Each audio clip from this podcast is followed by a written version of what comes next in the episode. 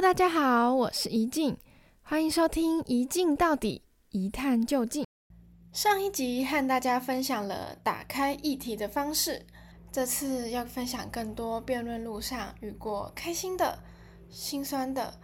令人印象深刻的、充满回忆的各种故事。那马上开始吧。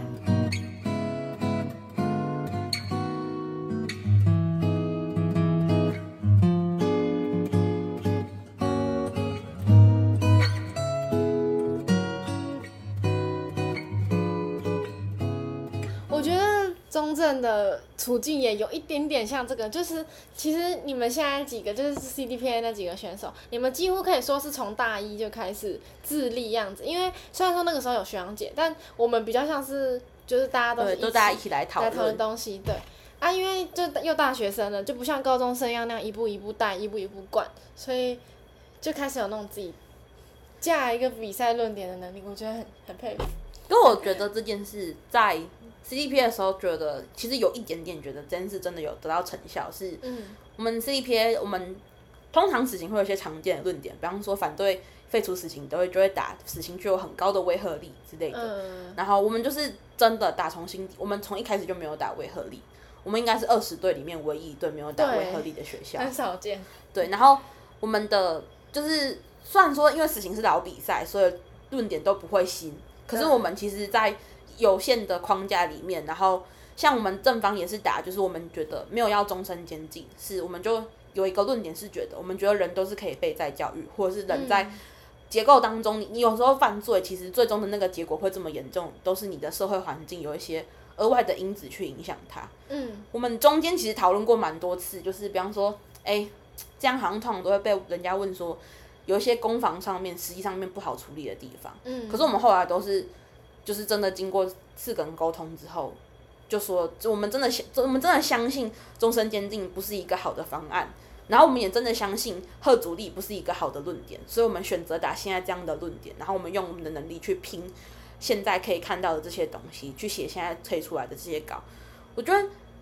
以前可能多少也是有，可是这种很有意识的选择，其实是这次 CDPA 特别有感受，就是我真的可以用我自己所。理解的世界跟理解的东西去拼凑一个我觉得可以打的论点架构，我觉得这件事情其实还对我来讲还算是影响比较大，就是我开始觉得说一个比赛的成立或是呈现是真的可以透过我们心中某一些信念跟价值去组成的。哎，真的哎，我觉得这样听起来，我们就是在比赛中持的那个论点架构的。转变就是从原本你是一个被灌输的概念，你不不管懂不懂，你就是讲出来就好。然后到后来是你的确接受或你的确相信了，因为学长姐有试图说服你跟引导你理解。然后到你刚最后说的，就是你用你自己心中相信的那个世界去构筑你们论点。因为我刚刚想到的是，嗯，高中的时候也是，就我我觉得我自己比较是算幸运嘛，或者说是比较。好的地方是，我对这个世界没有太多的一定要怎么样的想象或者是希望，所以通常学长姐给我什么论点，我也很快能接受这一套论点，包括它背后的价值观，我就会 OK。可是我有遇过那种就是比较坚持己见一点的学弟，然后他之前就说，可是我就是不相信这件事情，就算我在场上这样讲好了，我可能也会因为心虚或者是背后觉得哪里怪怪的这件事情，然后就是操作不好。对，可是你们刚刚的论点都是从，就是先讲出自己对于这个世界的理解是什么，然后再达成一个共识，共识，对，就是实际比赛起来的感觉，就不会只是为了辩论而讲这些东西的感觉，这样好棒哦。对啊，而且我们找了很多，就是我们觉得自己才有，然后很酷的资料。就我觉得这件事情还特别微妙，是因为。以死刑来说好了，我是一个我蛮确定我就是是支持废除死刑的人。嗯，可是我很久以前看奇葩说的时候，马薇薇那时候讲过一句话，她说辩论会有两个持方，就是因为我们总是要知道这个社会上虽然人数很少，可是有另外一群群体是真心的这样相信，跟真的想要讲这些话。嗯，所以那些不够主流的持方，可能很多时候是我们有这个义务，或是我们有责任帮他们把想讲的话讲出来。我以前觉得这句话，我当然觉得它是一个很棒的信念，我其实或多或少也这样相信。可是，在 CDPA 就是打这个死刑的时候，我特别有这样的感受，是因为我们的反方就是没有打维和理，所以我们还蛮认真的去跟大家讲民意是为什么要相信死刑，或者是受害者家属去喊说，我希望可以判处他死刑背后有什么价值跟意义。就是我在理解这个过程当中，我又再再一次的更确定说。为什么会现在还有一群人仍然很相信死刑？其实往往是我们做的不够好。嗯，所以那个时候在讲说，就是有一些蛮那时候看了一些蛮细致的研究，去讲说他们发现，其实你如果认真跟受害者家属沟通，他们通常不是不能够接受说他没有被死刑。对，可是对他来讲，为什么到最后都只能在法庭上讲说拜托判处他死刑？原因是因为他在法庭没有更多时候可以让他讲他想要就说的话了，嗯，所以他的那个处境的失落之后都只能变成一种愤怒或是一种悲伤。我觉得理解这件事情之后，就会真的去更仔细检视这个议题，就是我们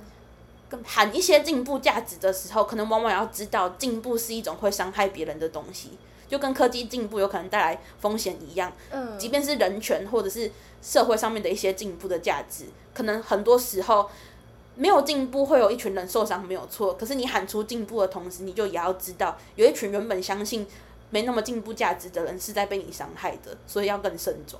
对我来讲，这是一件很重要的事情。我起鸡皮疙瘩，好恐怖的那个想法哦！我之前也因为那个婚姻平权那种议题，然后跟我爸妈讨论过，他们的立场也不会说是，嗯，现在比较偏支持，可是他们一开始的时候是偏向反对或是保守的。嗯，我妈可能没有想那么多，她单纯觉得我们理解我们熟悉的社会就是这样，怎么有一天就突然流行起这个东西，然后一大堆人去跟流行了呢？然后我以前就是比较。毛会比较炸一点，听到这种话就会很不爽。而且，嗯，以我的立场啊，以我身边的人，或是以一个进步的价值来讲，都会觉得婚姻平权是一件非常合情合理、很好想象的事情。但不知道为什么，就是有一群人一直没有办法接受。后来就是听我爸也说过类似的话，他们从小到大都是接受这样子的教育。没有遇过身边有这样子的人出现，或者是有谁来告诉他们这件事情是很正常的。然后突然有一天，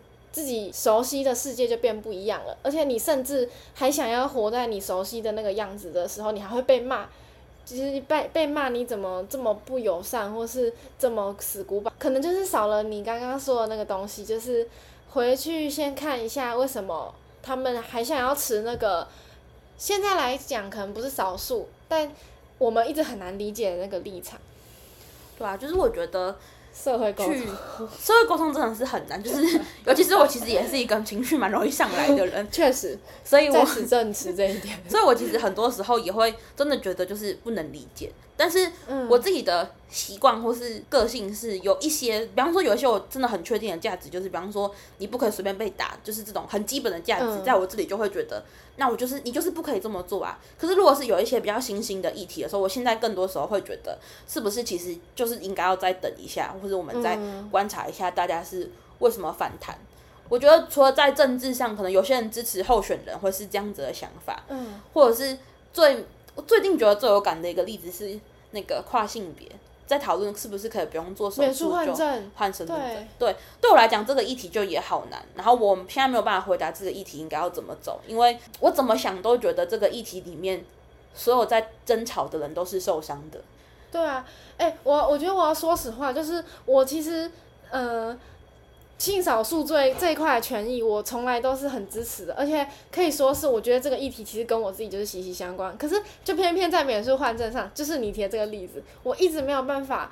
像跟废除死刑一样，很百分之百打从心里认同。因为我觉得免诉换证，不知道你有没有听过一个例子是，呃，Dcard 现在只要自己说。我心里认同是男是女，他就可以变成蓝头或粉头。然后低卡里的女孩版是只有女生才可以发文跟留言的，然后就会有男生跑去跟他们的小编讲，然后就是开始去女孩版弄一些，呃，惹出很多骚动啊，然后留一些那种有点龌龊或是骚扰的言论，然后搞得很多女生人心惶惶。嗯，当然不能说免术换证，它的理由、它的动机是坏的，可是就很难免会出现像这样子的状况。因为如果说，就它牵涉到是很生活面的东西，小到谁可以进男生厕所、女生厕所，然后更衣间那种，或者是嗯性别，嗯、呃，有些实际的东西用性别做区隔，不是没有它的原因的。嗯，尤其是现在那种什么偷拍、骚扰，然后跟骚。的案例可以说是越来越多，在出现的时候，我没有办法放下自己的那种疑虑在。对啊，很多在讨论跨性别，不，应该讲免诉换证，都会用，就是推免诉换证的人都会说，我们只是一去看犯罪数据，会发现这可能跟性别其实没有关系。嗯，我一直觉得这个讨论非常失焦的原因，是因为，就是实际上一个议题，我在社会中能不能够被推动，其实往往都跟感受有关系。对对，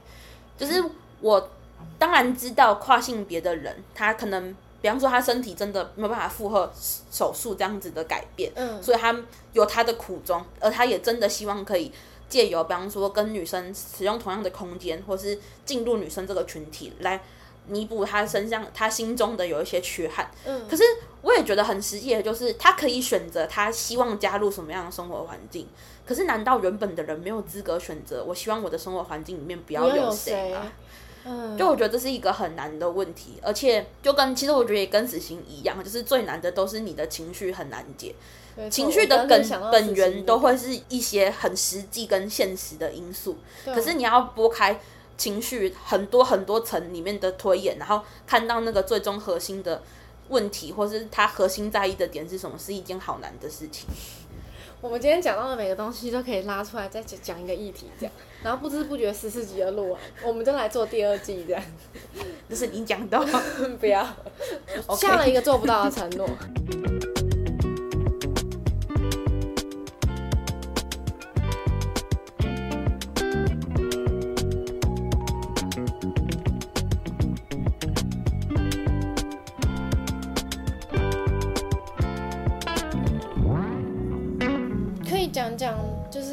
你自己比过那么多比赛，然后可能你在大学或高中之间有没有明确感受到什么差别？高中跟大学嘛，嗯，不过我觉得我还算是相较幸运。我觉得斗六高中跟中正大学的风气很像，就是我们都是一个不能说没有学长姐，但可能跟其他人比起来算蛮少的，嗯，然后。大家就是平常都是快快乐乐的生活在一起的这种小伙伴类型，我自己是觉得真心蛮幸运的，因为我没有花太多的时间适应这里的环境。很适合你的感觉。对，对就是这这，我觉得东西都是有好有坏啦。嗯、在这在资源少的地方，会因为资源少感到失落，可是失落的背面就是某些很温柔跟很温暖的东西是需要自己才有办法呈现的。所以，如果是讨论就是社团内部的一种氛围的话，我觉得。它其实没有什么太大的区别。那对我个人而言，嗯、其实最明显就是我上大学之后的成长，我开始可以理解自己是一个什么样的辨识的。嗯。可是如果是对，如果是往外看，就是比方说你去比赛的话，我觉得，嗯，在裁判这件事情上会蛮有区别的。其实 CDPA 就是今年有一个争议是决赛的时候有一个裁判说他觉得大家讲话太快，跟我们。好像没有在讲人话，就是没有讲大家听得懂的话。嗯，我自己是关于这件事情有一些自己的理解，因为我本来就不觉得辩论在每个时候都应该要担负起社会沟通的责任。就是我本来就相信，辩论既然是一个多元的东西，它就会在不同的场合有它不一不一样的样子。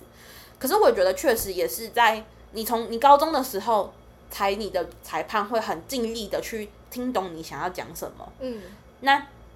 他可能会很多时候，你话只讲了八十趴，他就帮你补成一百趴；你讲五十趴，他就帮你补成八十趴。或是他会透过，因为他试图去理解你讲什么，然后再跟你讲说，哎，我觉得这些这样怎么讲比较好。嗯。可是到大学的时候，会感觉这个责任要转回到自己身上了，就是你要让自己讲的话是被听懂，而且不会被有额外的方式去理解的，这是你现在应该要负的责任。所以其实我们常常在讨论高中比赛，也会说有有些带高中的学长姐就说。我怎么觉得就是你们会输比赛，就是是因为你们没有把我东西讲好，或是裁判没有听懂。可是实际上那些语言跟语言，就是你在转译的过程当中，本来就会有落差。你选择讲什么，然后人家选择听什么，这也都是表达的其中一种。嗯。所以到了大学之后，就会更有意识到，就是你要开始理解，就是有些裁判他的判断或是理解方式，其实就是有他自己的一套模式。那你要怎么样在这样的场合里面仍然去赢比赛？我觉得还是重要的。就是虽然说辩论不一定要担负社会沟通的责任，嗯、可是让你的话可以被听得懂，可以被更好的理解跟更好的接受，有时候也是辨识的个人修养。这样。我今天有听过传播系的一些同学那边说，你在上课讲的话，他他们就会说听不太懂，然后就。在思考这件事情，就是算谁的责任嘛，或者说应该是要怎么样改变？然后他们有说，可能像那种语速太快，或者是本身用的词太艰难，还有有时候太快的切入一个议题的时候，就会让有些人没有办法跟上。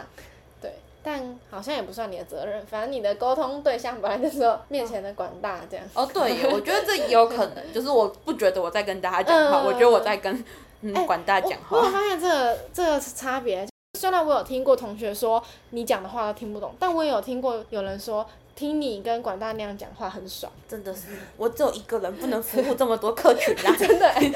真的、欸，你你你又不是什么收大家讲师费还干嘛？如果说教授就算，教授的确有义务。让大家听得懂他要讲什么，但你没有。对啊，我也哎、欸，大家又没有付我钱，我也没有收薪水哎。那你之后就继续秉持着这个想法讲大家听不懂的话。但我觉得，就是我跟管大讲话，跟或是如果是台上是报告的组别，我觉得我有在尽量控制在让报告的组别比较听得懂我在讲什么，因为我是在问他们问题，嗯，只是有时候不见得有效。我有感受到你的尽量，对，再努力一下。但我觉得有一件事是。嗯觉得，因为我没有觉得中正不好，可是我觉得如果真的要讲一件我觉得比较遗憾的事情是，我是一个觉得从别人的眼中看见自己长什么样子，好像是蛮重要的人。就是比方说，人家看你可能觉得自己申论讲的好，但人家看你可能觉得你咨询讲的比较好。嗯。但我之前觉得说，唯一的缺比较小小可惜的地方就是，如果假设去了一个比较大的学校，然后认识比较多学长姐。是不是其实就可以比较被明显指出某些问题，或者是你的进步会比较快，然后你就也比较知道自己是一个什么样的选手。像我就到现在我都还不太能够回答我是一个什么样的选手这种问题。嗯，因为你听到比较不同样的人，比较多人的一些回馈，自然就可以归纳出一个。对，或者是如果有一个人他很长期都会跟你做这样子的回馈的话，好像也会有一些不一样的答案。不过我现在也没有觉得这件事情有这么。的遗憾，因是因为我还是不太会花很多时间去看自己的比赛，但是我会稍微，比方说听一下这次跟上一次，嗯、听完觉得有进步，那就是一件好事。现在都这样子认为。有一个比较扯题外话的东西，但我一直觉得你要非常合理、恰到好处的去接受跟吸收人家的一些回馈跟建议，是很难的事情。就是就是人就是默默就会走到自己应该要走的位置。就跟我一直很努力在拥有足够的自信，把事情做好，和不要太过自满，以至于变成一个很讨厌的人人之间做一个平衡。所以每次听到那种回馈的时候，也是别人称赞你不能太过自大骄傲，然后别人批评你又不能太难过，这好难呢、啊。对啊，就是不管是不是辩论社，大家共同的课题。我觉得高中的时候就。这样比赛下来，虽然说现在也没在比赛了，可是可能更早的认识自己是怎样的人，然后是用更明确的方法把自己带到想要的位置。我觉得辩论在这件事情上给我很多。我觉得我以前是那种脑袋跟嘴巴也都不是嗯很灵活、很厉害的那种，但就是莫名其妙踏进辩论社之后。你总能用思考的速度和方式，还有讲话能力去换到什么，然后你换到的那些东西，又可以把你带到另外一个境界，就工作面试更容易上啊，或者是你想要的东西，你更容易说服别人什么的，然后觉得这样也还蛮幸运的。我真有想过一个问题是，如果有一天有一个人突然走到我面前，然后他问我说：“你为什么喜欢打辩论？”我那时候觉得这个问题太难了吧？怎么会有人有办法回答就是这个问题？因为我觉得回答说，比方说什么逻辑思辨的能力呀，或是查资料的能力，我就觉得真的假的？你真的是因为这件事情喜欢吗？但我后来觉得，确实这件事，这些东西是有帮助我长成现在这个样子的。嗯，就是比方说像是思考公共议题，或者是愿意关心这个世界上的某些东西，我觉得。这些都是我们可能个人的选择。可是你要如何成为一个可以理解这个社会的人？我其实觉得这在原本的体制教育里面不是一个这么容易的事情。可是打辩论这件事情就会是，即便你讨论一些很生硬的环保题目，嗯、或是一些可能关于发电、关于能源、关于经济的题目，你以为那个是很死板的知识在懂，可是你打到话语会发现，就是因为这些东西都是现在正在发生的事情，然后里面会讨论到的群体也都是活生生的人类，所以你久了就会知道，其实每一个看起来生硬或是死板的东西背后都有。真的生命在支撑，或者是这些东西就真的会影响到这些生命，他以后的日子要怎么过？所以我觉得这件事情对我来讲，我会现在还是会回答，就是我很喜欢辩论，或是辩论真的很有用。原因是因为我觉得你要看到这个世界上很多不一样的地方，往往需要一个契机。那如果问我过去二十几年的人生里面契机是什么，会回答是辩论，就是辩论了。对。而且因为打辩论，就是我其实就很不喜欢算术，然后我也不喜欢什么自然知识。我也可能，如果不是因为打辩论，我这辈子都不会讨论核电厂，也不会讨论税收之类的，因为我就没有很喜欢。可是那个很无聊的过程，可是到最后，如果我们都有办法发现说，这些你原本觉得生活当中不应该跟你有关系的东西，可是背后其实跟你有千丝万缕的连接，我觉得那个就是这场比赛对你来讲最大的意义了。我之前突然有一天，就是好像被点通的感觉，是从上大学之后，我就一直在想自己未来出路是什么吧。因为那个时候还没有双主修传播系，然后我还是相信哲学系有某些价值存在。可是当你今天真的找不到一个很对应的职缺的时候，你又会慌张，就是自己在这个社会上的定位啊，你要做什么工作，赚多少钱那种事情很焦虑。然后之前有。接触到一个词叫知识转移，就是没有花太多时间思考，就突然发现那好像是一个自己可以发展的方向。那就可能大家有听过像什么自奇七七，然后泛科学，或者是有一些嗯社会组织，就是在帮大家把一些艰涩难懂的议题，然后很无聊很死板的知识讲成人话。呃，法律白话文运动也是。然后我就发现，说不定那是自己可以。我们刚刚说了从辩论上得到的东西，那如果因为辩论而给出了什么，就是回馈给社会，虽然听起来有一点，听起来有点官腔，但说不定可以回馈给社会的东西，就是自己这种知识转业能力吧。对，我觉得辩论最大的价值就是你相信自己的辩论有得到什么，嗯，就是。来这里的人都会有不一样的想法。你可能是为了一个很帅的样子，或是你可能为了一个很热血的青春来。可是你只要就是离开这里的时候是有带着东西就好了。我现在在看，就是可能我学弟妹他们已经上大学了，然后他们如果跟我说他们是现在想还是很他很喜欢跟我们在一起打比赛那个时间，可能对他来讲，辩论的意义就是跟我们在一起的时间。那我觉得也是一件很棒的事情。那还有一个是你身为我身边少数还会继续打辩论的人，嗯，那你是继续打比赛的人，你有给自己那种下一阶段的目标，或者是继续往前的动力，你有想过这些吗？这件事情，我觉得这还蛮好玩的，就是我。一直都没有什么，就是很明确的目标。从我高中到现在，嗯、我唯一有一个比较明显，是我高中毕业的时候有一个念头，就是我还想要在这里打比赛，嗯，然后我想要成为一个有名的辩士。就是那个时候的理解很简单，而且我完全觉得会有这个念头，只是因为德六高中比较偏僻，这样，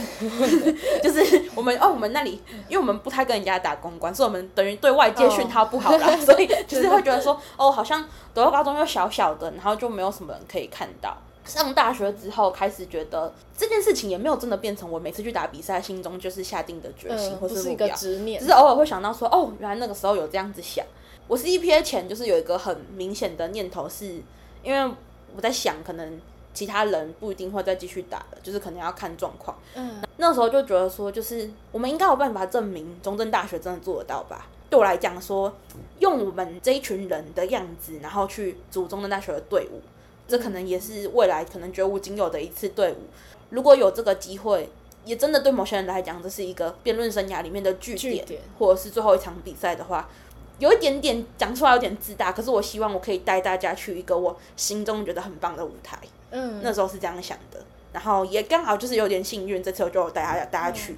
然后去完之后，关于辩论这件事情，可是我觉得我一直都是就是走到那里，然后这件事情结束，对我来讲也不会失去目标的人。嗯，就是我现在 CDPA 的目标是希望可以让可能让结婚让千云有一个很漂亮的成绩。那对他他们来讲，我已经做到了这个比赛该做的事情了。可是如果我一直都相信，就是其实我就是喜欢这件事，虽然这过程可能会有一些很挣扎跟煎熬的部分，嗯，但对我来讲，就是我每次再转过头回去看那段经历，都会觉得我很开心，或是我有学到什么东西。这对我来讲就是一个生活当中很快乐的事情。所以其实也没有什么特别大的目标吧。硬要讲，就是我心中都会觉得自己还有一个更强的样子。嗯，那可能也许有一天我会真的知道自己最强的样子是什么样子。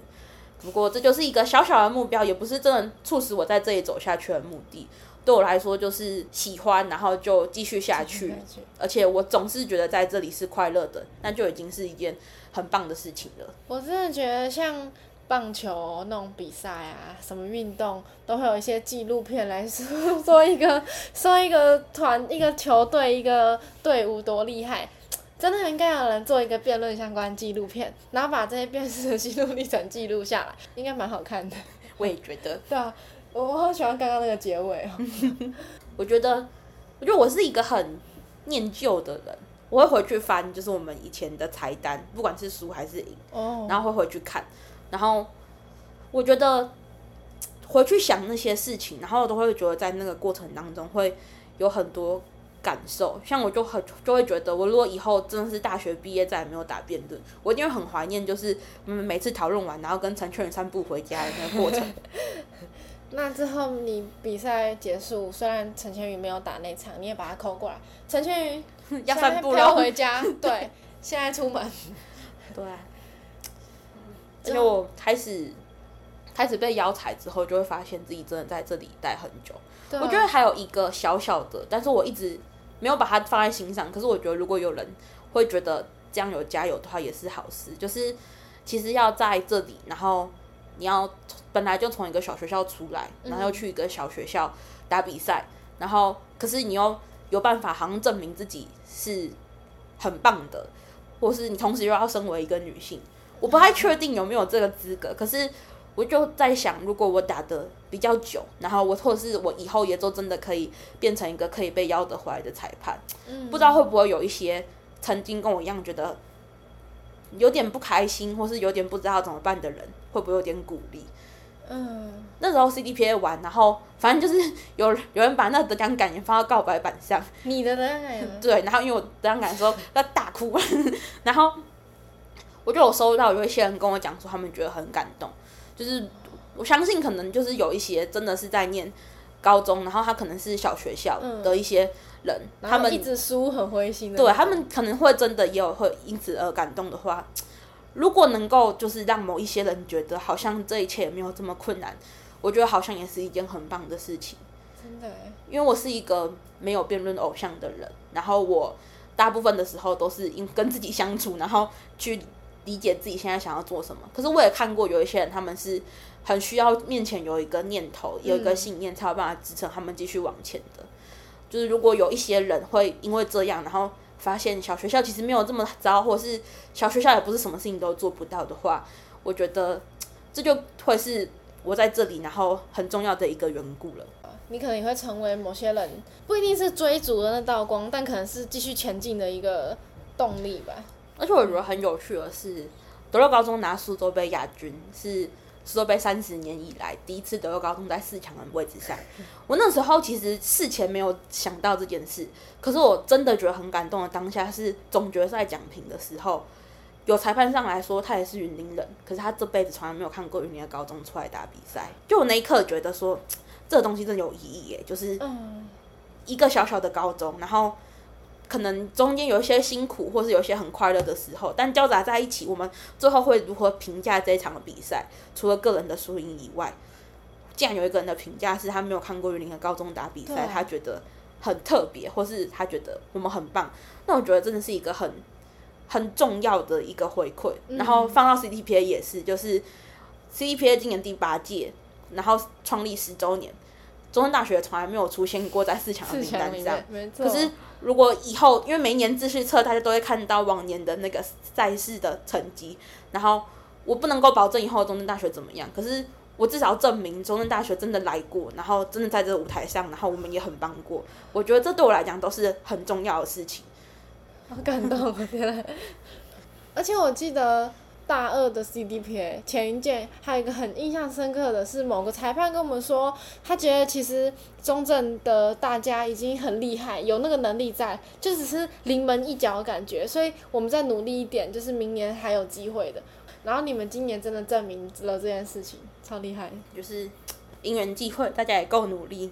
把这这个。这两集 podcast 当做 CDPA 比赛的一个纪念，这样 对，还有杨炳芳个人的小小传记，那我要载下来，可以哦，我剪完张传给你，对，看我以后有没有机会做一个什么纪录片或者写传记之类的，对，也可能不会，应该是不会，想得美，这就跟第二季的承诺一样，不知道会不会呢？什么东西哈？没有这一段，我剪掉了。好，那我们最后一个小环节，就是音乐时间。那我想要推荐的一首歌是，它是陶晶莹的歌，然后歌名是《如你一般的人》。选这首歌是因为我前前两个礼拜吧去听魏如萱的演唱会，然后魏如萱在演唱会上翻唱这首歌，那个当下觉得这首歌真的很像辩论，因为它的副歌歌词是：你说你有方向，我说我喜欢有伴；你说相爱会变，我说没发现迹象；心情越来越隐蔽，藏在老歌里。表情越来越单一，除非是见你，我觉得就很像，就是有很多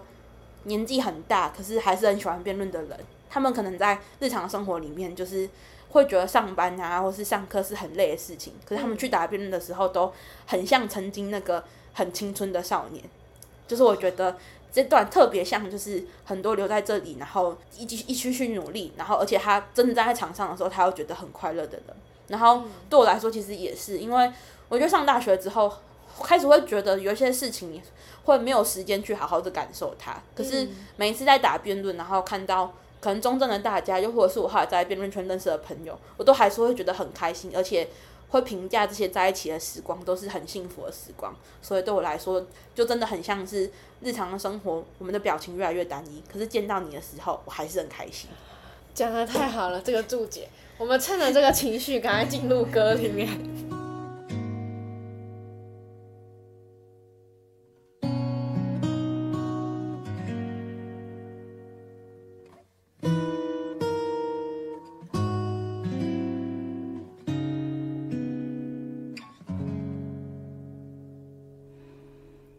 希望身旁有个人，有个如你一般的人，如山间明亮的清晨，如道路上温暖的阳光，覆盖我肌肤，